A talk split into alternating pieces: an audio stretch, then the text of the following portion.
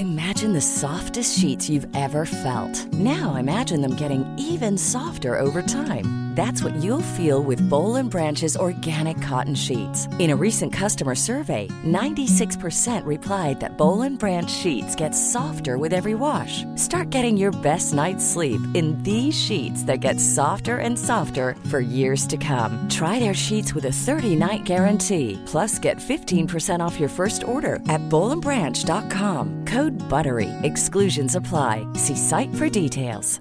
Hey, I'm Ryan Reynolds. At Mint Mobile, we like to do the opposite of what Big Wireless does. They charge you a lot, we charge you a little. So naturally, when they announced they'd be raising their prices due to inflation, we decided to deflate our prices due to not hating you. That's right. We're cutting the price of Mint Unlimited from $30 a month to just $15 a month. Give it a try at mintmobile.com slash switch. $45 upfront for three months plus taxes and fees. Promo for new customers for limited time. Unlimited more than 40 gigabytes per month. Slows. Full terms at mintmobile.com. Planning for your next trip? Elevate your travel style with Quince. Quince has all the jet setting essentials you'll want for your next getaway, like European linen, premium luggage options, buttery soft Italian leather bags, and so much more.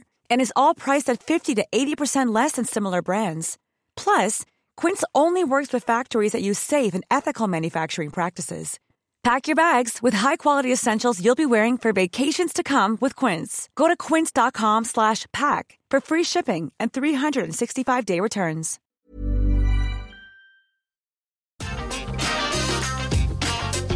Atenção visitantes, entra, senta e abaixa a trava.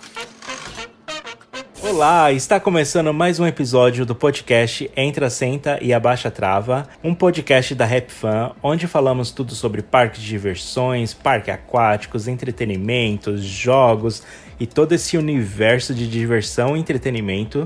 E eu sou o Laércio. Eu sou o Vini. Eu sou o Fagner. Eu sou o Alisson. E hoje a gente vai falar sobre um tema que eu me identifico muito, não sei se vocês se identificam. Todo mundo aqui. Mas é, a gente vai falar sobre nerds no parque, né? Nerdice. Nerdice, todas essas coisas meia louca que só quem é fã, assim, você percebe que a pessoa é fã por, pelas coisas doidas que ela faz no parque. E, e, meio que já começando aqui nesse assunto, eu tô reparando que saiu um vídeo novo da Rap Fan, do Planet Coaster. Aham. E, e porque todo, toda pessoa que é nerd por parque geralmente gosta de jogar um joguinho de computador de parque, né? E eu tô vendo aqui só o thumb aqui da imagem aqui, eu tô vendo um mundaréu de gente nesse parque, meu Deus do céu. É, eu, na verdade, a gente tá gravando esse, esse episódio aí na quinta-feira pra ir ao ar sexta, né? A gente tá gravando na quinta-noite. E um pouco antes da gente começar a gravar, eu também eu tava descendo o Instagram e passou o feed que os meninos postaram do novo vídeo do Planet Coaster. E eu dei de cara com aquela imagem com o parque lotado, não tinha espaço pra uma pessoa andar. O que, que aconteceu aí, ô, ô Alisson Fagner? Gente, tá o caos o nosso parque. Tem vandalismo, tem roubo. Eles estão quebrando o banco, a lixeira, tá tudo lotado. mas lotado assim, tem 21 mil pessoas no parque, só que assim, tá todo mundo na área do Velho Oeste. As outras áreas tem gente, mas tá mais sossegado, entendeu? Por quê? A gente acabou. Isso é a identificação dos problemas, assim, que a gente acha que pode resolver no próximo episódio. Então aí vocês vão ter que assistir o de hoje e depois assistir o da semana que vem pra saber se a gente resolve. Mas a gente acredita que além da superlotação é porque colocamos três mega atrações em uma área só. E aí o que aconteceu? Tá todo mundo querendo ir pra lá. Todo Sabe mundo quando abre o. Hop Harry e vai todo mundo pra Montezum? É tipo isso, só que num nível todo 10 mundo mil vezes pior. Todo mundo se empurrando, se matando, sendo pisoteado quase. A gente pegou. Tava, a nossa primeira crise, a gente tava gerindo crises nesse segundo episódio. Nossa, foi. Funcionário pedindo demissão. Nossa, assim, a única coisa que a gente pode falar é que a gente tá rico, entendeu? O dinheiro no caixa não desce. Ele desceu um pouquinho porque a gente investiu em funcionários, treinamento de funcionários e contratações novas, como também, tipo, arrumar os bancos quebrados, arrumar algumas coisas. O dinheiro desceu um pouquinho, mas depois já subiu de novo. Então isso eu posso falar que estamos bem. Mas a satisfação dos visitantes está lá, lá embaixo. E, e olha só uma, uma estatística absurda: 5% dos 21 mil visitantes foram assaltados ou roubados. Então a coisa tá feia. Meu Deus. Parece Parque do Brasil, meu filho.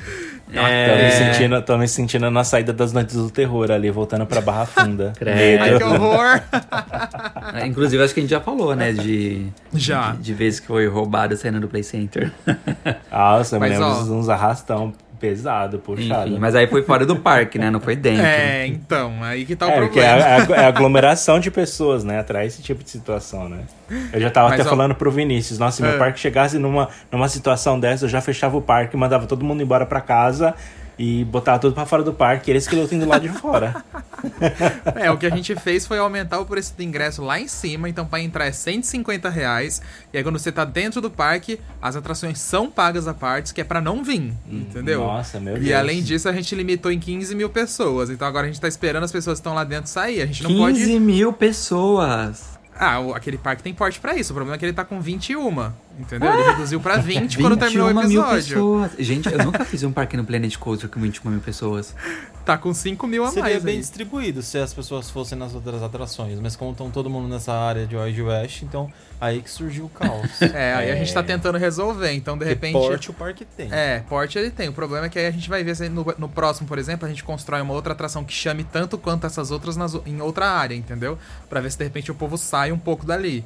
Vamos ver. Aí as cenas dos próximos capítulos vocês vão ter que assistir lá em nosso canal. Só acho isso. É isso aí. Se você ainda não assistiu, aproveita. corre lá no, no YouTube na, na segunda temporada, a gente pode dizer, da série do Planet Coaster. Ah, Segunda temporada, com é certeza. isso aí.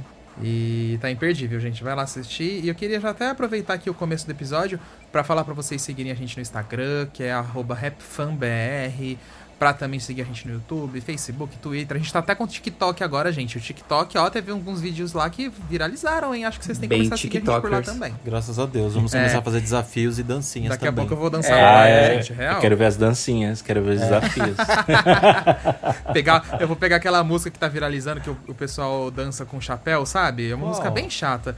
Ah, eu não lembro o, o nome da música. Chapéu? É, com chapéu e camisa meio Wild West, assim, sabe? Meu Deus. Ai, eu, eu não lembro o nome da Nas música agora. Não, é uma música brasileira. E aí tem até uma coreografia aí, tá todo mundo fazendo. Enquanto eu parei... Não, Não, não é essa. Essa eu não aguento mais também. Pelo amor de Deus. Vai ter essa dancinha também, gente, se você seguir a gente lá. Ai, Eu, só sigo, céu. eu só sigo TikTok de, de cachorrinhos. Já boto o Doug pra fazer TikTok Ai, aí. Olha, o Doug apareceu no episódio do Planet Coaster, tá? Vocês têm que ir lá ver o nosso doguito. Ele apareceu, É. sem querer, mas ele apareceu. Fofo. Vamos pro tema então, Mas gente? vamos pro tema. Eu, já, eu já vou começar com a pergunta. O que Vai lá. vocês fazem quando vocês chegam num parque e dá de cara com essa superlotação no parque? É, De 21 mil pessoas? é, de 21 mil pessoas e tá tudo numa área só e você tá estressado ali que tá acontecendo muita coisa num, lugar só do parque. O que, que geralmente vocês outra. fazem? Eu vou pra, Pra outra. outra área pra outro parque? Pra outra área. É, a pô, do parque às vezes não tem muito o que você fazer, né? Mas eu vou pra outra área. Eu vou xingar nos stories no Twitter. Não, porque É, assim, eu- ó, se é parque nacional, talvez eu nem ligue e fique sentadinho comendo alguma coisa e olhando. Aliás, se eu conseguir comprar alguma coisa, né? Porque se for no nível do nosso parque, nem comida você ia conseguir comprar. É. Mas, mas se é num parque internacional, eu tento procurar as outras áreas. Eu também sigo a mesma premissa, porque é sempre esse o truque. Gente, o parque nunca tá, tá lotado nas, em todas as áreas. Vai ter uma área que vai estar mais tranquila. Você tem que fugir um pouco das atrações que Sim. são âncoras, né? Quando você chega no parque tá lotado. Agora, se ele se mantém assim o dia inteiro, é melhor você se programar mesmo e ver suas prioridades de atrações que você É. quer curtir. É, eu sigo mais ou menos esse, esse raciocínio assim também, principalmente se for um parque que eu tenho o, ingresso, o passaporte anual. Ok, tipo, eu vou, passeio no parque, tento comer alguma coisa, porque dependendo do parque, às vezes você não consegue nem comprar uma pipoca de tanta fila. E, e aí, ok, eu vou embora pra casa mais cedo, porque não tem muito o que fazer. Mas se é um parque que eu não vou com muita frequência, aí eu vou tentar pegar alguma filinha aqui, uma filinha ali tentar fazer alguma coisa, né, gente? Porque, por exemplo, o Beto Carreiro, eu morava em São Paulo. Se eu fosse pro Beto Carreiro num desses dias de superlotação de feriado, que nem às vezes acontece, nossa, sei lá, o que eu ia fazer? Eu É. ia tentar me divertir. Sim. É, eu também. Eu também acho que eu ia procurar alguma outra área mais vazia do parque, e tentar fazer alguma coisa. E geralmente, às vezes, eu vou em praças de alimentação na área infantil, porque às vezes, não é sempre, às vezes tá menos concorrido do que nas áreas que estão mais cheias de gente ali, que tá todo mundo comendo, procurando alguma coisa para comer. Aí eu tento achar alguma lanchonete assim que não é muito comum as crianças comerem e que tá na, lá na área infantil e vou lá e, e compro alguma coisa. É, depende do parque, né? Porque, por exemplo, aqui no Canada's Wonderland, que, é, que a área infantil são duas gigantes e lotadas, aí eu, É. eu saio da- das lanchonetes de perto Mas lá. às vezes até a pizza pizza tá, tá vazia Ah. na área infantil. Sei lá, eu, Aí eu, eu tenho, compro um eu tenho, pedaço de pizza só pra matar a fome. eu tenho a impressão que onde tem criança, tem pais comprando comida pra criança. Aí eu vou, eu vou pra longe. É, faz sentido. Faz Mas sentido. às vezes até a fila das crianças tá longa porque tá o pai cheio de filho. Mas aí ele comprou, foi todos os filhos, a renca dos filhos embora e ficou vazio, entendeu? Ai, que É. bosta. Ah, mas aí o pedido dele também demora um ano, porque aí vai comprar Pois é, tem essa questão pra sete também. criança. É complicado. Ah, sabe, eu me vi uma lembrança agora, sabe um parque que a gente foi e que tinha muito pai com criança e umas crianças, tipo, umas famílias com as, sei lá, as mães com uns 10 filhos? Aquele lá da Suécia, o Leisberg, lembra? Não era no Toverland, na Holanda? Não, no Leisberg. Que, t- até- não foi Não, é que que a gente tenho- chegou mais te- cedo eu tenho e uma ficamos na referência maior entrada do- esperando? E Não, foi, foi um também. menino olhando pra criança, meio estranho. Sim, foi, foi também. Acho que era lá. Mas que eu tenho mais uma lembrança jovens. no Toverland, que a gente tava na fila da Montanha Russa Infantil e passou umas 10 crianças meio que entre aspas furando fila, que era pra chegar na mãe que tava na- já pra entrar, lembra? E a gente tava na fila e começaram Também. a passar, assim, um monte de criança e juntou tudo junto, assim. E era tudo filho, tipo, tudo loirinho. Dá pra ver que era da mesma família, porque era todas as crianças muito parecidas com a mãe e com o pai. E, e, tipo, todas as famílias, gente, era de quatro crianças pra cima. Eu falei, meu Deus, não é possível, Meu. gente. Deve ser primo, prima, sei lá, alguma coisa assim, porque era absurdo. Mas é, criança. é. Aí você vai ver, são quatrigêmeos, parque. né? Vai É. saber, né? Eu queria fazer um, um episódio qualquer dia sobre crianças no parque, porque, nossa, Ai, tem. boa. Anota É- aí no é- é Ai, anota. pra esquecer. É, verdade, vamos é. anotar, porque geralmente a gente fala que ah, vamos fazer um episódio XYZ, a gente esquece e a gente não lembra mais o tema que a gente tinha falado. Sim. É, gente, se a gente falou algum tema que, em algum episódio que a gente ia gravar e a gente ainda não gravou, manda mensagem pra gente. Porque a gente esqueceu. Mas então, é. An- Anota esses aí agora, senão a gente vai o fazer agora. Lércio tá anotando aqui já. Tá anotando? Ah, tá. Porque teve um que outro às vezes episódio, gente. ideias. Que ti- teve um outro episódio que eu lembro que era um tema muito legal que a gente escolheu de fazer em outro episódio, só que eu esqueci e esqueci qual episódio que a gente falou. Aí já É, é. a gente fica procurando e não acha. Não acha mesmo. Mas agora, Mas- mudando de. É. De. Não de tema, mas de discussão, continuando. É, É, verdade, vamos. sim. A- Até porque a É. gente tá falando de, de fila e lotação, a gente não tá falando do, do tema É. do podcast, né? É, então, mas é- era o que eu ia comentar. Se eu vejo que o parque tá muito cheio, assim, tal, etc., o que eu costumo muito fazer é ficar olhando os brinquedos, as atrações, e vendo a parte, o funcionamento mecânico da atração. ah, de, de como se o, o controle dele tá numa coisa mais manual, ou se tá uma coisa mais automática, se os ciclos são, sempre são os mesmos, quais são os barulhos que a atração faz de abrir freio, fechar freio, ou, ou eu, eu fico tentando eu fico tentando fazer um diagnóstico da atração para tentar ver como que ela opera, entendeu? Vocês chegam, vocês chegam a fazer isso também? Ah, sim. Principalmente Olha, em parque que eu vou bastante. O parque pode estar cheio, o parque pode estar vazio, po- o parque pode estar médio, mas em todas as vezes que eu vou no parque eu fico olhando, gente. É, é engraçado. Eu até, eu até vejo assim, independente do parque, pode ser até aqui no Brasil mesmo. Já fui zilhões de vezes em todos os parques que tem aqui. É, infelizmente são as mesmas atrações, né? Porque os parques brasileiros não, não modificam tantas atrações assim, né? De, de, de novas atrações. Mas assim, gente, eu sempre olho. É que eu acho que todas as vezes que a gente vai, por mais que a gente conheça, a gente sempre acaba vendo uma coisinha nova, aprende uma coisinha nova, ou repara. É, eu simplesmente amo ver a- as operações, assim, tipo, os rolamentos das montanhas russas, sabe? Principalmente quando eu vou lá no Beto, porque a Fire Rip tem os rolamentos bem assim. Bem expostos, né? Então- Então dá pra Sim. ver elas girando. Às vezes eu tô andando nela e tô olhando pros rolamentos pra ver o quanto de espaço às vezes tem uma do trilho e da outra, sabe? Eu fico comparando. Isso andando nela, pra vocês verem o Eu nível fico, de nerdice. eu fico tentando reparar onde o rolamento des- desgruda do trilho, sabe? Fica. Sim! Ah, é. E, e- e quando você vai em montanha russa é, com, com bastante airtime, você ouve o barulho dela descolando do trilho, né? Fazendo. ah, dando a pancada, plaque, plaque, quando ela volta pro trilho depois do airtime. É incrível mesmo. Eu queria até dizer que este Rap Fan, no caso, e principalmente o nosso canal, é um canal muito geek também. Tenho o maior orgulho dos vídeos que a gente já conseguiu fazer aí nos parques. Até mesmo agradecer os engenheiros que já receberam a gente, que deram baitas aulões, assim, sabe? Foram praticamente workshops que a gente já teve nos Sim. parques. Em vários parques, gente. Mirabilândia, o Beto Carreiro, no Hopi Hari, no Morenos Park a gente já teve. Nossa, em muitos parques que a gente já fez. Às vezes a gente faz umas visitas técnicas meio em off, sabe? Tipo, só com a pessoa responsável pelo parque. E outras a gente já fez vários vídeos pro nosso canal também, né? Sim, como é o caso da Fire, da Big Tower, da Super Tornado, no Wet lá também com o Meteor, com o Vortex. Nossa, o Wet também, é verdade. Sim, então é, é tudo muito legal. Inclusive, a gente recomenda que vocês assistam esses vídeos, porque mostra, tipo, o que tem embaixo da estação, o que tem em cima lá da Big Tower, como é a painel de comando. E, e painel de comando é outra coisa que eu reparo também. Não é todo parque que você consegue ver o painel de comando. Mas eu adoro. Tem alguns que são muito escondidos, mas eu, ah, eu quero entrar em todos, Uhum. gente. Só pra olhar os botões, o que, que acontece se apertar X ou Y. eu amo. Eu era louco pra entrar na, no- na casa de máquina do Turbo Drop ali, no painel de comando e nas casas de máquina que ficavam embaixo. Nossa, deveria mais ser muito aquele louco assim, né? né? É, Pô, Play Center, Sabe- você podia ter esperado uns 5 anos pra fechar aí a mais, né? Já Né? estaria com o É. canal e já estaria gravando. Aff, Pois é, já tinha pelo menos os dois, você sabia. É, provável.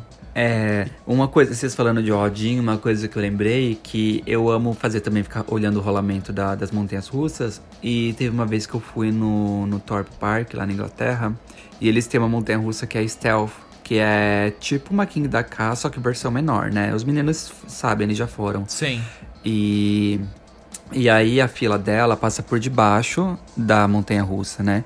E quando você tá chegando ali do ladinho, da, você tá chegando perto da estação, é, você, passa, você fica meio que colado assim, meio que com a estação, e você consegue ver a, a- o trilho e a rodinha ali na, na plataforma pra sair, né? E aí eu ficava observando aquilo, eu ficava observando o, o movimento que o carrinho fazia, as rodinhas antes de ser lançado.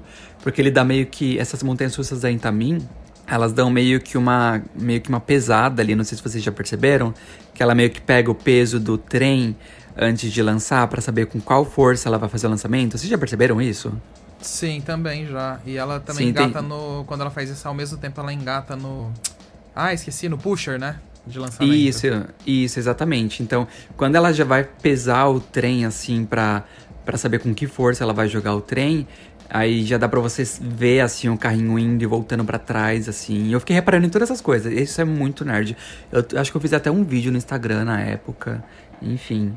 Ah, eu adoro isso também. Eu também. Outra coisa que eu costumo reparar é, é porque, por exemplo, isso é, isso é até fácil aqui pra quem nos acompanha e vai nos parques brasileiros, é no, no Hop Harry mesmo, sabe?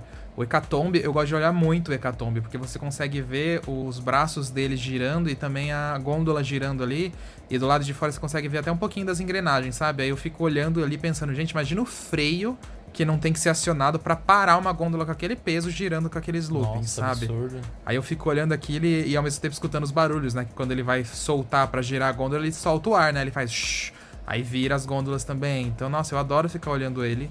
É, até o Evolution. O Evolution ride que a gente já falou aqui várias vezes que a gente tem amor e ódio, porque eu acho ele muito bonito, mas eu acho ele muito desconfortável. Mas eu adoro ficar olhando o Evolution funcionar, porque eu acho ele muito imponente, muito icônico, sabe? E dá pra você olhar, se você observar bem, você consegue observar as engrenagens que faz toda aquela, aquela roda gigante dele girar. Entendeu? Você consegue olhar ali o meio dos motores também. Ah, é muito legal, gente. Sou fissurado. Muito legal mesmo. E a gente já viu é, boas, boa parte das peças é, do Hecatombe desmontada quando ele tava Sim. reformando uma vez. É umas peças, menino, nossa, gigante. Uns negócios monstruosos. É enorme. É. Esse, esse vocês, que é mais muito imponente, esse tipo de. Acho que uma, uma coisa assim que eu, eu reparo bastante é na iluminação. É, principalmente me brocha quando eu vejo que a atração tá meio que mal cuidada, sabe? E as luzes assim de noite estão meio que queimadas e não dá aquele efeito especial. Eu, eu então eu, eu, eu curto muito assim quando a atração, por exemplo, tem LED, porque dificilmente um LED queima ali, né? Então geralmente tá sempre o painel todo aceso assim da atração. Acho fantástico, muito lindo. Mas eu também gosto um pouco dessas atrações que tem a, a iluminação mais clássica, assim, né?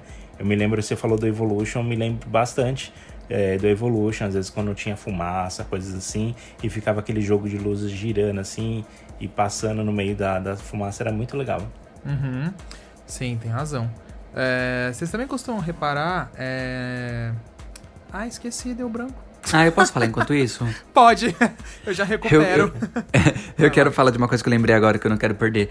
Que quando eu vou no Ghost Hotel do Hopi Hari, no percurso, tipo, já tá tão sem graça pra mim essa atração de tanto tempo que, que eu já vou nela, que eu fico reparando na saída de emergência dela. Então, no percurso. Então, eu vou andando assim no percurso, eu vou contando quantas saídas tem, eu vou vendo ali. Tipo, sei lá, é, é isso, essa parte é muito idiota. Isso eu não sei nem se é geek. Vinícius já torcendo pra atração parar pra ele sair andando pelo cenário. É, e sabe o que é pior? Pior que se eu tiver que sair em alguma da, daquela saída de emergência, eu meio que já sei o que, que eu vou encontrar do lado de fora, porque o meu senso de direção já é muito apurado na- nessa atração.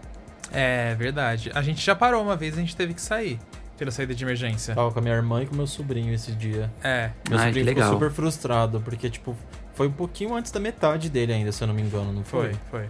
E a gente teve que sair. e acendeu tudo, né? Acendeu, acendeu tudo. Aí a gente esperou um pouquinho e aí veio um funcionário falando, ah, infelizmente problemas técnicos e tal. Aí a gente teve que sair. Fazer o quê?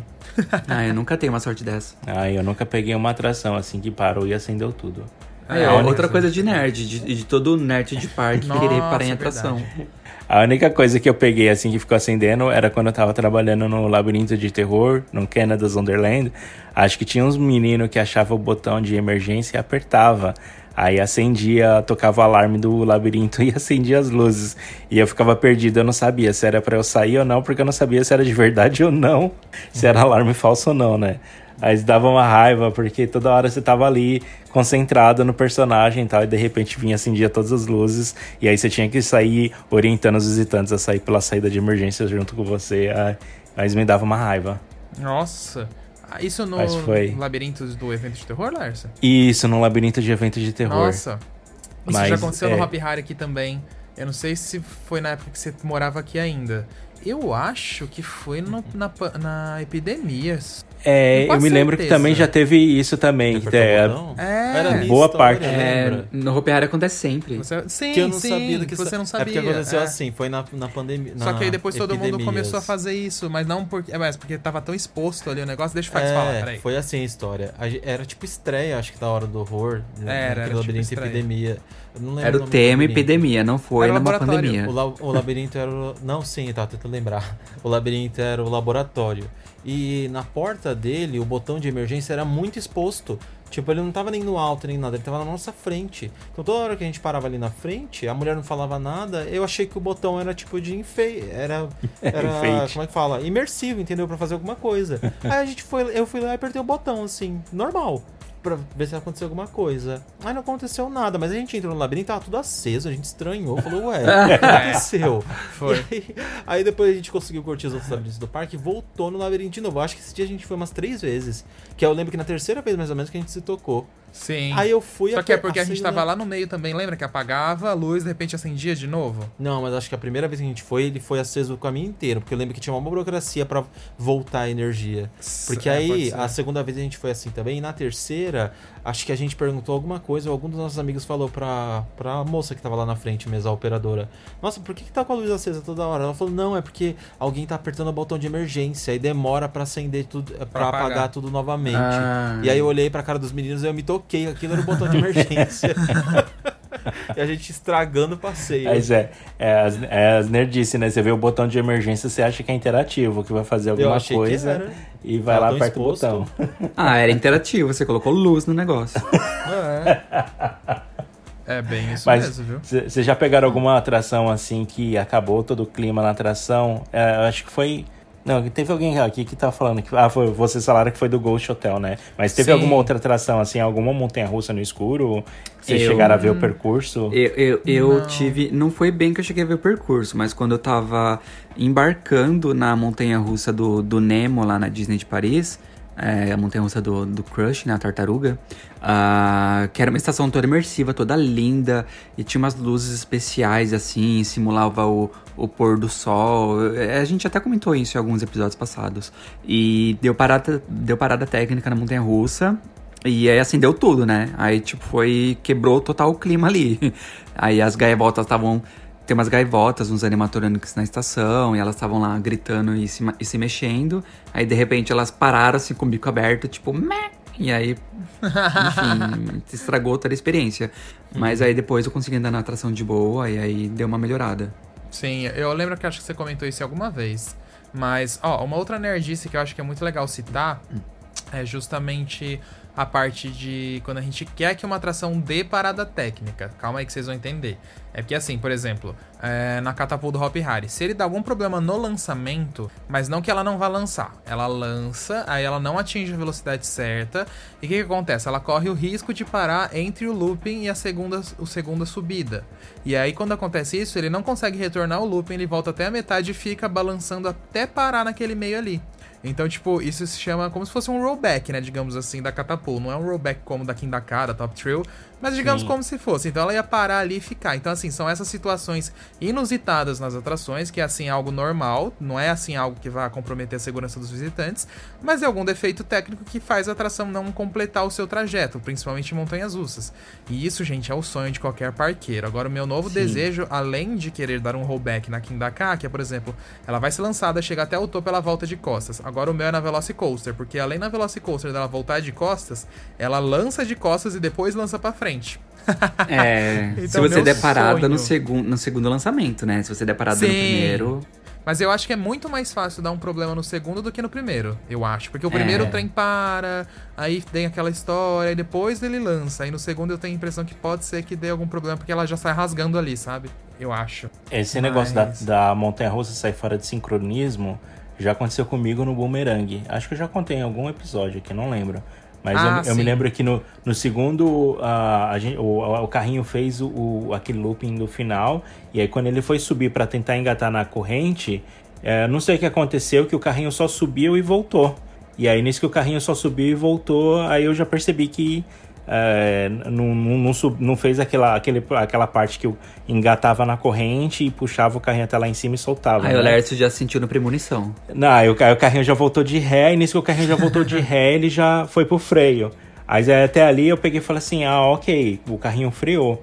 Mas, é, ó, é, um freio que tem entre o, o looping e a e, subida e a ali, subida, pra quem não sabe. Exato. Só que aí, na, quando eles foram. Aí a gente ficou. Eu fiquei uns minutos ali no sol, que aí veio os funcionários e tal pra, pra fazer a, a parte da, da manutenção de tirar a gente do carrinho. Mas na hora quando ele solta aquele freio, o carrinho ainda fica meio que balançando um pouquinho e dá um pouco de enjoo. Aí eu, eu, me lembro que ele parou ali, ele esperou o carrinho todo total, uma parada total e abriu os cintos e tirou a gente. Mas aí eu, eu não curti muito porque eu não fiz o caminho completo, né? Eu só fiz a metade da montanha russa. Ah, sabe o que seria legal? É que eles não iam fazer isso, porque isso às vezes é um procedimento que leva tempo. Mas seria legal eles deixarem os visitantes no, no trem e fazer o resgate, porque eles puxam o trem depois de lá pra cima de volta e soltam eles lá de, de cima, né? Pra completar o percurso. Seria e legal. seria legal fazer isso com visitante, né? Mas claro que tem muita gente que às vezes não quer aguardar uma hora sentado no trem. Óbvio. E gente passando mal às vezes, né? Então Mas não é seguro. Mas que, que onde aconteceu algo parecido, Vini? Foi ah. numa Gibi, numa Giant Inverter de boomerang. Para quem não conhece, é como se fosse uma boomerang, mas uma boomerang bem maior e do modelo invertido. E aí no segundo lift, ela tem também um lift, só que não é de corrente, né? Ela, ela sincroniza com o trem lá em cima, já na subida de 90 graus, engata e puxa o trem. Só que é, foi lá na da China que aconteceu isso, ela simplesmente engatou. Por algum motivo, o sistema travou o trem lá em cima e foi descendo ele devagarinho para a base do looping. E aí ficou ali, tipo, uns 5 minutinhos, de repente, do nada, ela pegou, subiu e soltou. Nossa, Entendeu? tem vídeo disso? Tipo, tem, procura lá no vídeo, é, no canal Theme Park, é, no Theme Park Review no YouTube. Aí vocês vão procurar é, Gibi, já em de Boomerang. Acho que é Gibi China. É bem fácil, vocês colocarem Gibi tá. lá, não tem muito vídeo de Gibi. É uma Gibi amarela e azul, se eu não tô enganado, na China. E aí é tem um título até diferente. É, meu, é muito legal. É muito legal. Meu sonho é acontecer aquilo. Agora também uma Gib, né? O duro é que eu já tô com tanta diferente. vontade de ter tipos de parada técnica que eu nunca vou conseguir fazer, né? Porque a gente não, não. mora perto desses parques. Infelizmente. tem que combinar com o operador. Falou, tem como você fazer uma paradinha técnica aí no meio do caminho? Pensou? Rapidinho. É pra... Faça uma boa ação no seu dia. É pra um parque. Ó, falar pros parques, eles poderiam colocar um serviço desse, né? Com um serviço que você paga pra ter uma parada técnica na atração. Imagina o valor que não ia ser. É. Mas pior, vocês estavam falando esse negócio de combinar com, com o operador. Eu sei que é brincadeira. Mas operador de atração, muitas vezes, de montanha russa principalmente, muitas vezes eles não têm nem controle nesse tipo de coisa. Tipo, ah, eu quero dar uma parada técnica, sabe? Ah. Coisas assim. Porque É. ultimamente é tudo tão automatizado, principalmente nas montanhas russas mais modernas, nas atrações mais modernas. É tudo muito automatizado.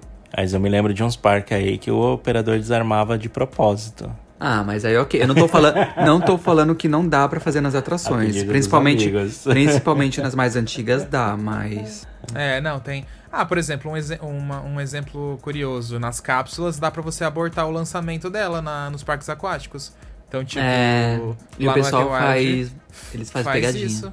É, tipo, eles apertam o botão, ela vai falar lá, 3, 2, 1, e aí cai, né?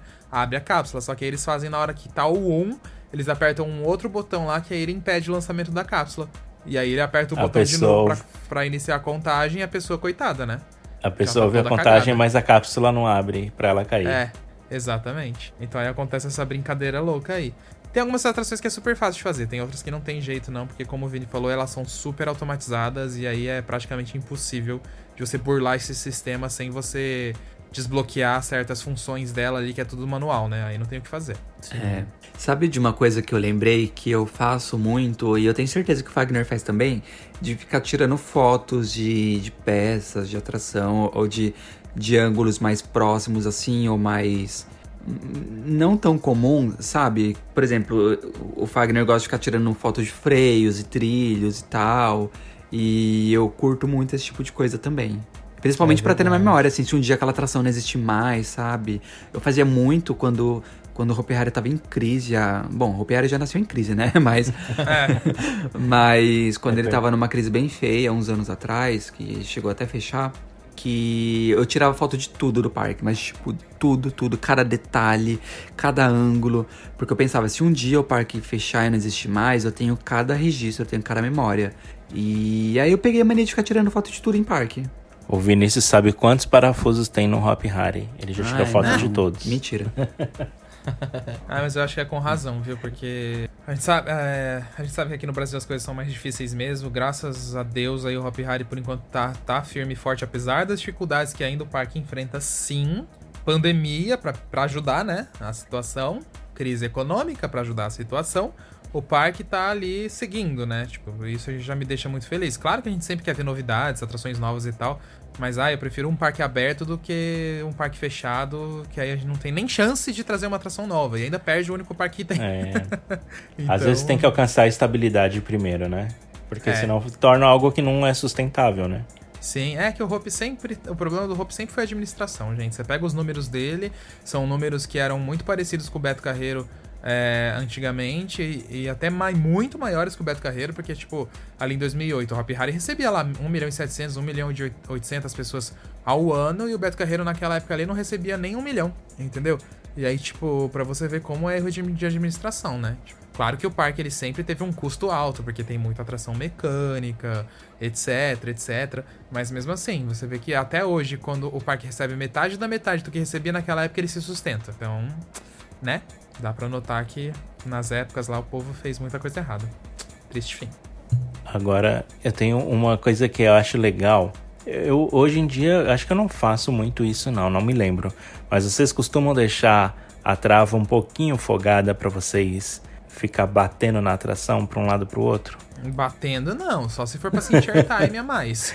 É, eu, eu digo um pouquinho de airtime, que às vezes você sobe pra cima, pra baixo, enfim. Mas tem algumas atrações que giram também que o pessoal costuma às vezes deixar a trava um pouquinho mais, mais frouxa. Olha, eu não tenho esse costume, mas eu já fiz algumas vezes por influências no, no catapu do Hopi Hari antes de antes de colocarem aqueles, porque hoje em dia o catapu ele tem a, a trava, né, o, o que é o a barra, que é original do, do trem mesmo, e tem aquele cinto tipo cinto de carro. Então, Sim. antigamente não tinha aquele cinto de carro, era só a barra, só a trava. E, e aí o pessoal não apertava a sua barra, é você que, que puxava ela. Então, eu deixava ali ela um pouco mais folgada, eu sabia que ninguém ia empurrar lá no meu colo. E aí, quando eu chegava no looping, eu dava uma levantadinha assim, sabe? E eu passava no looping meio que quase que de pé ali, mas hum, é totalmente inseguro, né? Não, não recomendo. Inclusive, hoje em dia não dá nem mais pra fazer isso. Crianças não façam isso nos parques, É, viu? a- as Levem como loucuras das crianças. Pelo amor de Deus.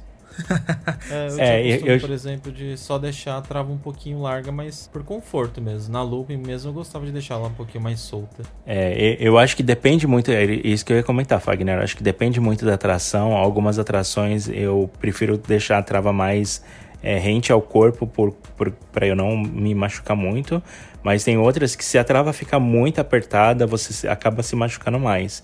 Então aí nessas que eu sei que eu não vou sentir tanto conforto com a trava rente ao corpo, eu tento deixar um espacinho assim para não me machucar tanto. Olha, eu conheço pessoas que deixava a- a- o colete, a trava de torre de queda livre, um pouquinho mais aberto pra sentir mais airtime na queda.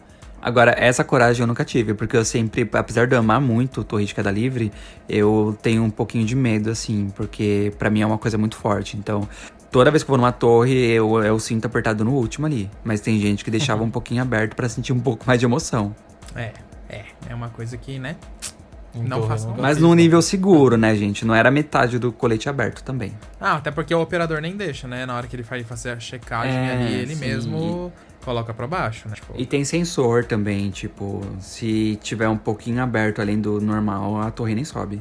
É, verdade. E uma coisa que eu ia falar aquela hora que eu falei que eu esqueci era do, das bombas do Rio Bravo ou de qualquer River Rapids. Pode ser também o Rio Selvagem lá do, terren- do Termas Laranjais. Eu adoro ficar olhando a água chegar lá embaixo e subir por aquelas bombas enormes e serem jogadas lá na plataforma para elas descerem novamente. No Crazy River lá do Beto Carreiro também tem. É, gente, é tanta água subindo naquelas coisas ali.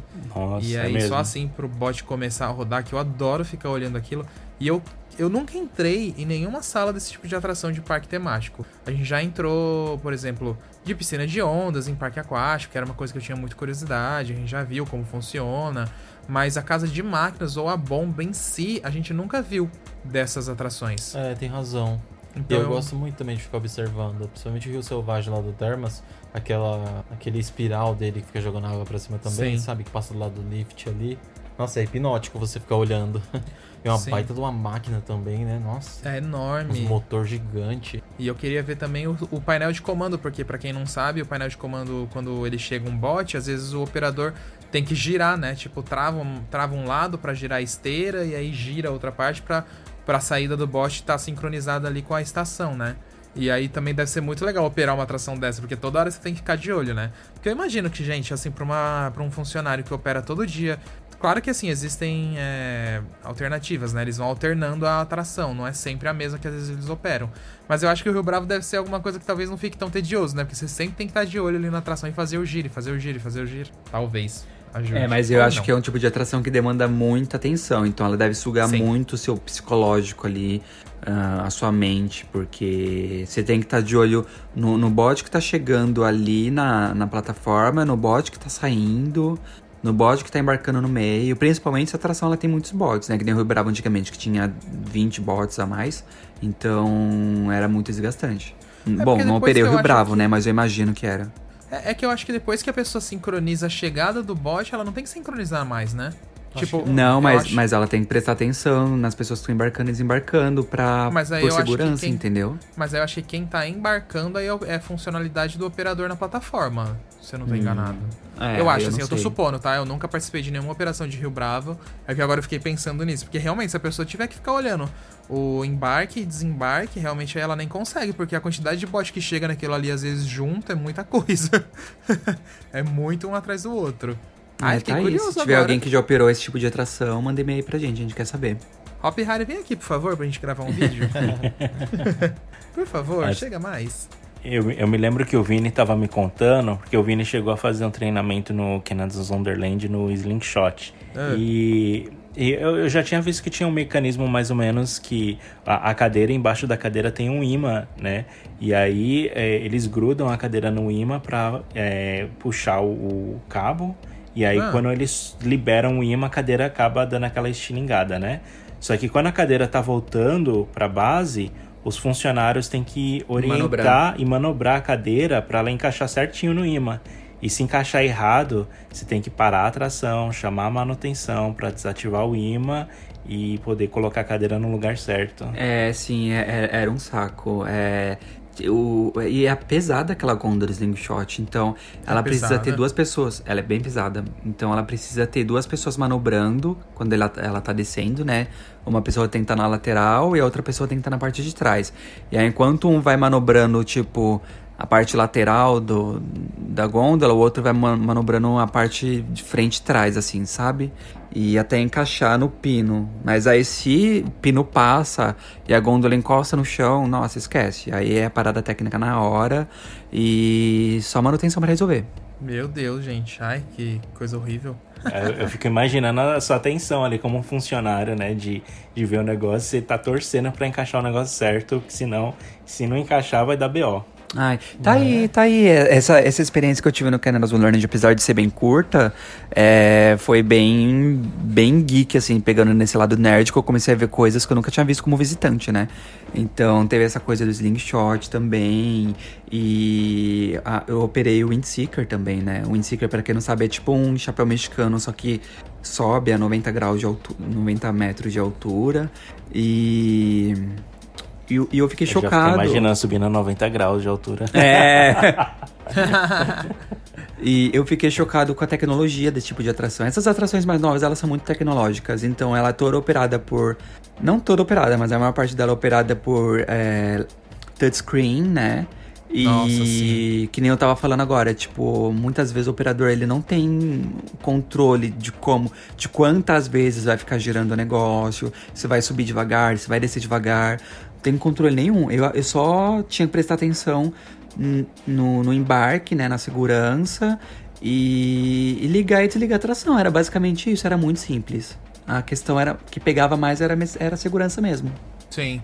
É, mas o que você falou é verdade, Vini. Nossa, as, as atrações novas. Às vezes a gente não precisa nem ir tão longe. Às vezes, se a atração mais antiga, mas que às vezes ela sofre modernizações de segurança, né? É. Elas também acabam ficando tecnológicas demais. A gente pode pegar, por exemplo, a Big Tower, né? Que ela é uma atração de 2003, se eu não tô enganado, a Big Tower. Acho que é 2003 ou 2002. É, Na época que ela foi lançada, não tinha essa conexão com a internet que a gente tem hoje, não tinha painel em toque, mas aí quando a gente fez o Você Sabia nela, que a gente entrou nas cabines de comando e tal, ela é conectada com a internet pra Inta- a Intamin fazer um scanner nela e identificar o problema facilmente, sabe? Aí você Sim. pega, por exemplo, o Meteor lá do ET, que é o toboga de cápsula, né? Ele também, ele é conectado na internet. Deu É um o mesmo problema. sistema da Big. Sim, deu um problema. Ele emite, por exemplo, ele sabe qual a peça que deu problema e se ela não existe ali no parque ou é alguma coisa assim, ela emite lá pra Pro Slide no Canadá e já faz o pedido da peça automaticamente, gente. O parque vai ter que pagar um boleto forçado ali. Será que o parque tem como a- a- aceitar ou não aceitar isso? Ah, acho que Ou não, já ah, não, acho ali. que sim. Eu não acho que é Acho que tão eles assim. devem mandar o diagnóstico já com a peça pro parque, É. mas aí pagamento e tal. É, tudo um pouco. Imagina, Mas chega é- o boleto da Taylor lá de 20 mil. Mas é bem provável Que que, nada, tipo, a atração já faz um Pix, galera. A atração já vai lá É. na conta do parque, ó. Pix pra você, pra, pra, É débito automático. É, total- Já manda peça. não, até, na acho que não, conta. porque às vezes, de repente, o parque tem alguma peça no estoque. Isso a atração acho que não vai saber. A não ser que tenha um estoque ali também na- no sistema da, da atração. Aí Ed eu deixa acho, lá, ó. É, eu, não, eu, eu acho que na realidade, assim, é, é mais. a- a- o sistema é mais pra parar a atração porque tem algum problema, entendeu? Então o fabricante, ele verifica se precisa trocar uma peça, por exemplo, identificar alguma coisa assim, ele bloqueia a atração e fala: ó, você tem que trocar a peça pra desbloquear porque essa peça não tá funcionando. E Sim. às vezes o parque tem no estoque, o parque vai lá e troca, entendeu? E aí depois o parque pode encomendar mais duas peças, etc. Mas acho que eles não vão, é, tipo, só vou liberar depois que você fizer o pagamento da peça, né? Ah, sabe o que eu Ah, queria não, perguntar? É. Isso que eu queria perguntar pra vocês, eu, eu tenho certeza da resposta, mas eu vou perguntar porque muita gente não sabe. Se vocês já subiram numa montanha russa, já subiram num lift de uma montanha russa. Ou de que já, graças a Claro. Deus, senhor. Eu Já sei, sim, que, eu, já eu sei que é claro pra mim, né, Laércio? Você Mas já, tem gente que não sabe. Já. Não, é verdade. Mas Você a- subiu no lift? Já, mas a minha única experiência no lift foi aqui no Canada's Wonderland quando eu trabalhei lá, que eu subi Ah, tá, sim. É. É, realmente. Você subiu Porque qual eu- mesmo, Vini? na, na Mine Buster de madeira. Uh, taca fogo naquilo. Brincar. Mas pra ter Eu subido subi no, no- lift vale a pena.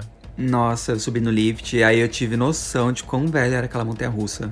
Porque você começava a ver a, a madeira, o trilho, tudo de perto ali, sabe? E, nossa, gente, é muito velho, muito velho mesmo. A montanha é de 81, é, então, Nossa. quantos anos Nossa tem até 81? São quase 40 anos. É, pois é. Se abusar, aquela madeira que você já olhou, ela já foi trocada umas três vezes É. nesse tempo todo. E você não tá nem olhando pra madeira original. Se Sim, abusar. e aí eu subi no lift dela e eu fiz. Aí depois eu desci, aí eu fiz todo o percurso dela, mas o percurso que eu fiz foi por fora, assim, só pelo backstage, assim mesmo, mas não em cima do trilho. Aham. Eu me lembro que eu já subi em três lifts de montanhas russas, eu acho. Conta Eu mais. só conheço uma. Eu Quais foram as outras? Foi a. Foi na, no, no- Cedar Point que a gente foi, né? Foi na Aham. a Va- Valraven. Foi, foi nessa né, que a gente foi, Foi né? na Valraven. Foi, foi. Va- Valraven. Ah, teve a. A do Super Tornado no Mirabilândia. Uhum. Na visita técnica. Na da visita, é, na visita técnica da Rap Fan. E a terceira. nossa, agora me fugiu da mente. Mas eu lembro que eu subi mais uma. Ah, da, na, na Fire Whip, no Beto Carreira. Isso. Arrasou. Foram eu subi essas. nas mesas que o Laércio, Fire Rip, Super Tornado e na, na Valraven. Só que aí eu tenho um Por que vocês que subiram subi no na... Fire Rape? Por causa do encontro do CBMR. Ah, você foi no encontro do CBMR? Foi. Ah, tá. Foi, É. Acho que foi onde eu conheci o Alisson pessoalmente. Foi? Ah, Foi, foi a primeira vez que a gente se conheceu. É. A E gente aí conversava pela internet, mas a gente nunca tinha se visto pessoalmente. Foi, foi isso mesmo. E aí no ônibus lá, quando eu estava sentado sozinho, o Lércio também, eu virei pro Lércio, posso sentar com você, Lércio? Aí eu sentei com ele e pronto, a amizade Você quer ser começou meu ali, amigo? No plano físico, digamos assim. Não, esse negócio de assim, você quer ser meu amigo? Não, porque a gente já conversava pela internet. Não, eu Mas- sei, eu tô zoando. Mas aí eu subi na. Esqueci o nome. The, The Swarm? Sim. The Swarm do Torp Park, que é aquela Wing Coaster. Eu fiz um tour lá também de backstage e a gente subiu nela e pra olhar lá de cima o parque. Ai, foi muito legal, gente. Só que lá aquele lift era muito alto, muito alto. O da Fire já foi cansativo, mas aquele lá era pior que o da Fire, eram mais escadas e foi muito alto. No da Raven, só pra quem tá querendo saber, tem elevador, tá? Então não precisou subir escada não, porque se fosse subir escada da Raven, eu subia, eu ficava lá e não descia mais não. Ia demorar um É, É, eu- apesar eu da subi. River ser maior. Eu descobri que o da acionava- Yukon Striker também É. tem elevador. Eu falei, meu, Tem, porque o eu Wonderland não coloca. Canada's Wonderland deveria colocar é, tour de VIP pra subir a, o lift ali de elevador. Todas É a- as, as dive machines mais atuais da BM, elas têm elevador. É justamente pela altura, que as dives geralmente elas não são baixas, e pela inclinação do, do lift, porque as dives elas, elas têm uma inclinação bem maior, né? Sim. Saúde. Ai, sim. Saúde. E aí é até mais fácil pra fazer o resgate, né? Se elas travam ali por alguma maneira no lift e não consegue reiniciar, pra tirar as pessoas com o elevador é, muito pra mais facilitar a fácil. operação também, né? Que demora muito pra ir pelas escadarias e tal. Uhum. É, com É, certeza. eu já subi praticamente nessas também, só que quando eu fui na Fire Rip, eu não fui quando o Laércio subiu. Eu fui no aniversário de 10 anos do CBMR, que aí teve um outro tour na Fire Rip, mas a Watson tava junto também. É. E uma galera também. E aí eu subi também pela segunda vez. Ai, mas é tão legal subir em lift, gente. Eu queria muito subir em É outros. muito legal a experiência, Quem nossa. sabe, né? Quem sabe no futuro. É. E vocês têm mais alguma nerdice pra compartilhar? Ou talvez podemos ir para os nossos Começar a fazer. Acho que começar a fazer contador de lifts, hein? É uma boa. Pô, mas esse é difícil, hein? Esse é difícil, hein? É. Ah, eu, eu, como sempre, eu saio perdendo nesses contadores, né? Porque. principalmente contador de montanha russa. Vocês estão aí tudo beirando as 200, eu tô aqui, não cheguei nem no 100. Não Nada. Vergonha, Só ia no. Hope, né? Nada, tô Beleza. beirando as 300, meu amor. Eu, tô, eu refiz a minha contagem esse final de semana, eu tô com 296. Meu Faltando Deus. 4 pra 300. É. Só que eu me E recuso a bater você tá, 300 Lars? aqui no Brasil. Ah, eu, não, eu acho que eu tô nos 115 mais ou menos. Eu preciso bater direitinho pra contar. Eu sei que eu passei de 100, mas eu não lembro. Eu acho que o último parque que eu visitei che... ah, aumentava minha, minha contagem mais uns 15. Ah, eu acho que eu tô com 86, gente, que vergonha. Vini, é só você anda, rodar 15, qui- é, 500 km que você bate rapidinho. Ah, é, é, É, só, você mas só esperar abrir. essa é, só, bosta de vírus do inferno aqui? é só esperar abrir as fronteiras, abrir os parques. Quero Fica só ver tranquilo, logo logo você mesmo. chega. Nossa, eu quero claro que a gente vai, a ver. gente tá Eu doido pra, ver. pra ir pelo menos Ai, no, gente. no Cedar Point. Ai, gente, porque a gente tá lendo, vai lendo as notícias aqui, aí, tipo, até as empresas de ônibus que faziam as rotas, assim, pra deixar mais legalzinho, estão tudo fechando, parando, fe- ah, fechando as empresas. Ai, vai de ônibus. avião. Nossa, é? pois é. Pelo menos dá pra ir de É. avião. É, alternativa vocês vão ter. De Ou avião. se não tem avião e se não tem ônibus e não tem trem, gente, aluga um carro. Pelo Faz um amor de cruzeiro. Deus. Pega um É. carro aí, vai, entendeu? Porque, ó, vocês num raio de 500 quilômetros, vocês têm dois parques, o La Ronde e o Cedar Point. É isso, né? Tô E errado? se andar mais um pouquinho, tem o Kings Island, né? Exatamente. Kings Island não é Então, muito longe ali do Cedar Point. Nem o É, Six são- Flags Great Adventure. É aqueles... É, É, tá vendo aí, ó, vocês têm pronto. mais... É, e se vocês forem mais a fundo, vocês têm o Marina Land lá pra pegar um crédito ou dois. E é 500 Sim. quilômetros pro Cedar Point? É, é um termas tipo, da vida. horas de é carro? isso, é o Nossa, É, cinco Laércio, horas de carro. Meu Deus. É. É uns 5 horas de carro. Então, tipo, só nessa aí, Laércio e Vini, vocês pegam 17 no Cedar Point, umas 15 no La Ronde, umas 15 no Great Adventure. aí, É, já bateu é. os nossos Tá aí, números ó. aqui de montanha. diverte. Outra nem coisa de nerd, fica contando as montanhas russas, fica contando as distâncias, Exato. fica contando os parques. Ah, eu, eu, eu não sei se eu já falei aqui, mas eu tenho um arquivo do Word no computador e eu vou marcando todas que eu já andei. O meu é um bloco de notas no celular. Só eu que não conto, eu sou fã chato. É. Mas é, é o que temos pra hoje. É, quando pergunta pro Fagner, ele fala, ah, é o mesmo tanto que o Alisson. Não, Não, não vale. eu sei que não é, porque o Alisson foi pra Orlando e o Fagner não. Eu sei. Exatamente. Eu só, eu só tô 200 e- brincando. É, é 200 e pouco, mas eu não conto. Acho que o FAG deve ser uns 270, eu acho. 275. Que Orlando tem muita montanha-russa também, quando né? Você foi em 2010, tinha um pouco menos, né? É, tinha um pouco menos de montanha-russa. Tudo bem que quando eu for ag- agora, quando for pra Orlando, nossa senhora, eu vou ter muito crédito novo pra pegar, gente. Aham. Meu Deus, Mako, Cheetah Hunt, a Velocicoaster, Hagrid, vai ter a do Tron, vai ter Guardiões da Galáxia. Meu Deus do céu, olha só aí já foi seis. Velo- é, vai ter a Icebreaker. Nossa, muita, muita, muita. Ai, vírus vagabundo, vai embora. Vírus. Bactéria maldita. Micróbio. maldito. Micróbio. Eu amo micróbio. Acho muito engraçado falar assim. Ai, Deus. Bom, minhas nerdices acabaram, gente. Claro que se a gente ficar aqui, vai ter. a É, gente vai não. lembrando e vai, tipo, obviamente, puxando muito mais coisa. Mas é o que eu tenho pra hoje, eu acho. E você? Tem isso alguma aí. coisa assim que sempre quando vocês vão em parque, vocês pegam só pra ter na coleção? Tipo uma, uma coleção de alguma coisa Mapa. de parque? É, mapa. Mapa Mapa. É, de graça. mapa Que é, de graça. É. É de graça, ainda você pega um bolo de mapa e leva pros amigos Nossa, ainda. eu já peguei um monte de bolo de mapa pra dar pros amigos, os mapas estragou tudo e É, ninguém pegou. eu também. Foi É, tudo a gente parou de ficar pegando um monte de mapa, porque tem pencas aqui em casa. É, Só pega meio um ambiente só, Só pra agradece. guardar de recordação e já era. A A não gente tem que- costume também de pegar copo descartável, quando o copo é bonitinho, meio temático, sabe? É, só quando é bonitinho. É, até da Disney eu tenho aqui, de café, de refrigerante. É bem isso. Eu trouxe Usa, usa na pra dar pras visitas. E não amassou. Amém, meu senhor. As visitas vai tomar café, tá lá o Alisson Fagner dando café no, no Copo copinho descartável da Disney. De papel. Lógico, filho. Tem que Todo manchado já, marrom. Tô de bolorado por dentro. Ai, gente. Bom, acho que tá na hora dos e-mails então, né? É isso aí. Ah, e lembrando que se vocês têm alguma coisa pra acrescentar aí de, de coisa de nerd que vocês fazem no- nos parques e quer contar pra gente, manda e-mail pra podcast.rapfan.com.br que a gente pode ler aí o seu, o seu relato nos próximos episódios. E a gente tem dois e-mails aqui hoje que a gente vai ler, e eu vou começar aqui com o e-mail do Juan Taylor, e ele começa assim: Olá, amigos da RapFan. Quando eu li o título do último episódio do podcast, não poderia deixar de compartilhar uma música que eu ouvia muito no Evolution do Play Center, na época que eu frequentava. Aí ele colocou a letra da música é, Push me and then just, just touch me till I can get my satisfaction. Você tava vivendo essa música, não tava? Yes. Nossa, essa Você música. me. Vini? Meu Eu conheço. Deus, essa música fica muito na cabeça. Eu conheço, mas eu falei do. Laércio porque o Laércio tava ouvindo ela essa semana. É, inclusive Ah, tá. o pessoal, o pessoal tava falando, o pessoal tá, que a gente tá, começou a falar de música, um monte de gente começou a vir falar comigo também com o pessoal de música e compartilharam no Spotify uma lista chamada Fila do Play Center, na fila do Play Center. E aí acho que tinha essa música lá na- né, nessa nessa lista do Spotify. É verdade. E aí ele Eu vi. continua, ele continua assim o e-mail. Acredito que muitas vezes a música a, a música registra um momento muito melhor do que uma foto, até mesmo ah, fundo musical ou toque específico. Tipo, eu trabalho em uma obra muito grande e às vezes dispa- dispara uma sirene bem alto. E na hora eu me lembro do labirinto desmanche da hora do horror apocalipse. Foi incrível. Enfim, deixo um grande abraço para cada um de vocês e muito sucesso.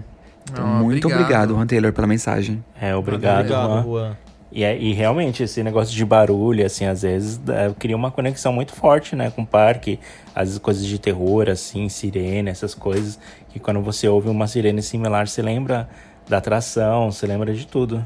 Ah, e Rô, eu compartilho também do seu sentimento aí do Labirinto do Desmande, porque quando eu ouço uma sirene, é, é uma das coisas que vem na minha cabeça também, o Labirinto do, do Hopi Hari. Demais, lembra muito mesmo. Foi como a gente mencionou lá no episódio de sobre músicas. A playlist toda lá de Caminho da Mundi, que eu disse que me marcou demais. Eu escuto aquelas músicas, meu Deus. Lembra automaticamente lá do Hopi Hari. É, ai, nostalgia. Muito legal. Então, o próximo e-mail quem vai ler sou eu e é o e-mail da Natália Fabro, nossa amiga. Ela diz assim: Oi meninos, tudo bem? E a Nath Fabro, saudades de vocês e um emoji de coração. Adorei o episódio sobre a temática de atrações inspiradas em filmes e quero comentar sobre. Acredito que os parques estão investindo cada vez mais em, em filmes ou séries que já existem, porque é muito mais fácil para encontrar uma narrativa para guiar a atração, em vez de pensar toda uma nova história. Isso também acaba ajudando na parte de divulgação e atrair público, porque muita gente já tem afetividade com determinados filmes e séries, e até para o desenvolvimento de souvenirs para vender, o que se converte em mais grana para o parque. Ela colocou entre parênteses. Também quero acrescentar o fato de que a Disney faz o caminho inverso e produz de filmes inspirados em atrações. O caso mais famoso é o da saga Piratas do Caribe, que na verdade surgiu como brinquedo na Disneyland da Califórnia em 1967, e só no início dos anos 2000 que virou conteúdo para o cinema. Há também o filme de comédia Mansão Mal Assombrada, com o ator Ed Murphy, que foi inspirado na atração Haunted Mansion. Outro caso é o Jungle Cruise, filme que estava previsto para estrear em julho de 2020, mas foi adiado por causa da pandemia, e foi inspirado na atração de mesmo nome, um passeio de barco pela selva, e que existe no Magic Kingdom, na Disneyland na Disneyland, na Tokyo Disneyland e Hong Kong Disneyland. Essa é uma das atrações mais clássicas da Disney e acredito que a sua conversão para filme é uma forma de movimentá-la mais e justificar a sua existência e permanência nos parques. Acho que o filme vai estrear em julho no streaming Disney Plus. E tem outros casos ainda que não vou entrar em detalhes, pois o e-mail já está bem longo, mas acho que vale citar. A Torre do Terror, que é um filme para a TV de 1997, o Barry e os Ursos Caipiras de 2002, a Missão Marte de 2000, inspirado no simulador do Epcot, e Tomorrowland, um lugar onde nada é impossível, de 2015, inspirado na, na área temática. Enfim, parabéns pelo conteúdo e obrigado pela companhia durante meus almoços de domingo, que a gente possa se encontrar logo em encontro. E vem vacina. Beijos, Nath Fabro. Vem Beijos, vacina, Nath. Beijo. Nossa, Beijo, a Nath, é uma Nath. amiga muito querida, eu não canso de falar nela, mulher maravilhosa, jornalista talentosa, generosa. E obrigado por, por toda essa aula pra gente aqui também no e-mail. Ai, É. Saudades da Nath. Saudades, Nath. Saudade verdade, demais, Nath. Acho que a gente É. até esqueceu de citar isso da Disney Sim. fazer um filme baseado na atração. Sim. Eu acho que a Disney já meio que tem esse propósito, né? De é, não só levar, é, de, de trazer as coisas do parque deles pro mundo do cinema também, né? Eles fazem essa conexão muito bem entre filme, Disney, Disney filme. Sim, cada vez mais a Disney ela tá. é, quando ela faz um filme, claro que assim, eles só vão. só levam a atração pra uma. Aliás, ela só leva um filme pra uma área temática num parque quando ela vê que a. O filme deu a repercussão necessária pra Com valer uma certeza. pena uma área num parque, porque a gente sabe que é um investimento de muitos anos, né? Tipo, você abre uma área num parque, você não vai, tipo, trocar ela dali a um ou dois anos, né? Coisa Never pra, tipo, goes. 30 anos ou mais. Mas ela faz muito isso mesmo. Então, assim, é fácil de você pegar alguns filmes da Disney aí que você imagina que daqui a alguns anos possam se tornar áreas, né? Muito legal. Sabe uma coisa que eu não verdade. entendi no e-mail da Nath? É que ela citou da, da Tower of Terror da Disney.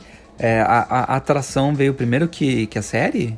Não sei. Não sei, Pelo hein? que eu entendi, sim. É, não, não sei. lembro. Qual parte você tá falando? Aqui, ó, no final do e-mail, a Nath falou. A, a Torre do Terror, que era um filme para TV de 1997. Então, se é de 97, a Não, atração eu- veio eu antes. Acho, eu acho que ela tá falando. Eu acho que ela tá falando de atrações que acabou virando filmes. Não, ela tá falando de. Exatamente. Sim. A Tower of Terror, então ela veio primeiro que, o- que, a, que a série da Twilight Zone. Não, talvez é que foi inspirado, mas depois acabou saindo um filme por conta da atração. Ah, ok. É, eu acho que é isso. É, eu acho que acabou virando um filme depois. Deixa eu ver Mas quando é- que é a Tower é- of Terror É o que eu tô falando. até O, o Pirata dos Caribes também foi uma atração primeiro no parque e depois virou um filme. É. É que no caso Ok. da, da Hollywood Tower foi inspirado na série, né? A não ser que Sim. seja esse exemplo que ela tá dando, que depois virou um filme, além de já ter a série no passado. Ah, ok, é, pode, pode ser. ser. Bom, Então, acho que é, É isso, né, gente? Obrigado aí pelo e-mail. É, para quem quiser enviar algum e-mail pra gente como esses, com outras dúvidas, com qualquer coisa do tipo, gente, manda aí, é podcast.rapfan.com.br. Lembrando vocês aí. Acho que é isso então, né, amores? É isso aí. Se, se ainda não, não se inscreveu no nosso canal no Instagram, vai lá. No canal no Instagram, no YouTube, vai lá, RapFan. Que a gente já bateu 100 mil inscritos, mas não quer dizer que a gente ainda não está em busca de novos seguidores. Até parece. E inscritos, 200. né, gente? É, gente, quanto mais seguidores, mais vocês ajudam e também compartilhem, né? Compartilhem para as pessoas que você sabe que vai gostar desse tema ou do assunto, seja um podcast, seja um vídeo do YouTube. É, é sempre bom compartilhar para o amigo que eu sempre recebo mensagem de gente falando: ai, minha amiga me mandou e eu me identifiquei muito, então isso é muito legal. Principalmente o, a série do Planet Coaster, que os meninos estão aí se desdobrando pra fazer, né? A gente sabe que não é fácil gravar um, um gameplay de 40 minutos, editar e jogar no ar, então. E o resultado tá bem positivo, o pessoal tá adorando também. Tá mesmo, amém. Tá bem legal e a gente serviu tudo, hein? Ó, a gente fez questão de fazer teaser, fazer vídeo do lançamento, vai ter prêmio. Fizeram até capacete, né? Tá vendo? Exatamente, tem toda uma Não, e, e ó, vou trás. contar um segredo. Ah, eu quero um aqui, hein? capacete desse. Vou contar um A gente segredo. vai mandar pra vocês. A gente esqueceu de usar o capacete nas filmagens dos, dos dois primeiros episódios, gente. Ah, a gente falou que ia usar, Ah, a gente né? falou que ia usar Agora e a não gente usa mais. esqueceu. Ah, não, no terceiro eu vou usar, Não, sim. já morreu o conceito. Eu Não, vou vai usar. ter sim.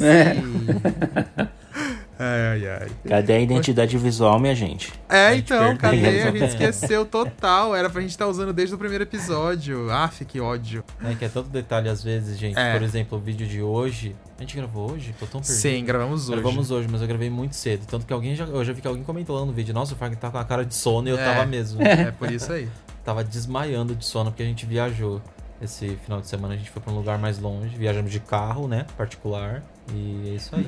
Sim. Não teve alguém, algum, algum vídeo também que vocês gravaram super cedo? Eu acho que o Alisson saiu com cara de sono e alguém perguntou se ele fez a harmonização facial. Sim, Teve. foi na Foi primeira. clássico. Eu Foi tenho, na primeira eu série. print salvo. A gente vai colocar num quadro e colocar no estúdio É, depois. foi na, foi na Fazer uma primeira série de camiseta com isso. Coaster. Morto. Nossa, o Alisson tá com. É, é o print assim, nossa, o Alisson tá com a cara diferente, parece que fez harmonização facial. Era cara de sono mesmo. É, era só sono. Ai, meu Deus. Mas é isso aí, gente. Nos vemos no próximo episódio, É, então. Até o próximo. Um beijão pra vocês. Até, beijo, gente. Tchau. Beijo, tchau. Tchau. Atenção visitantes, entra, senta e abaixa a trava.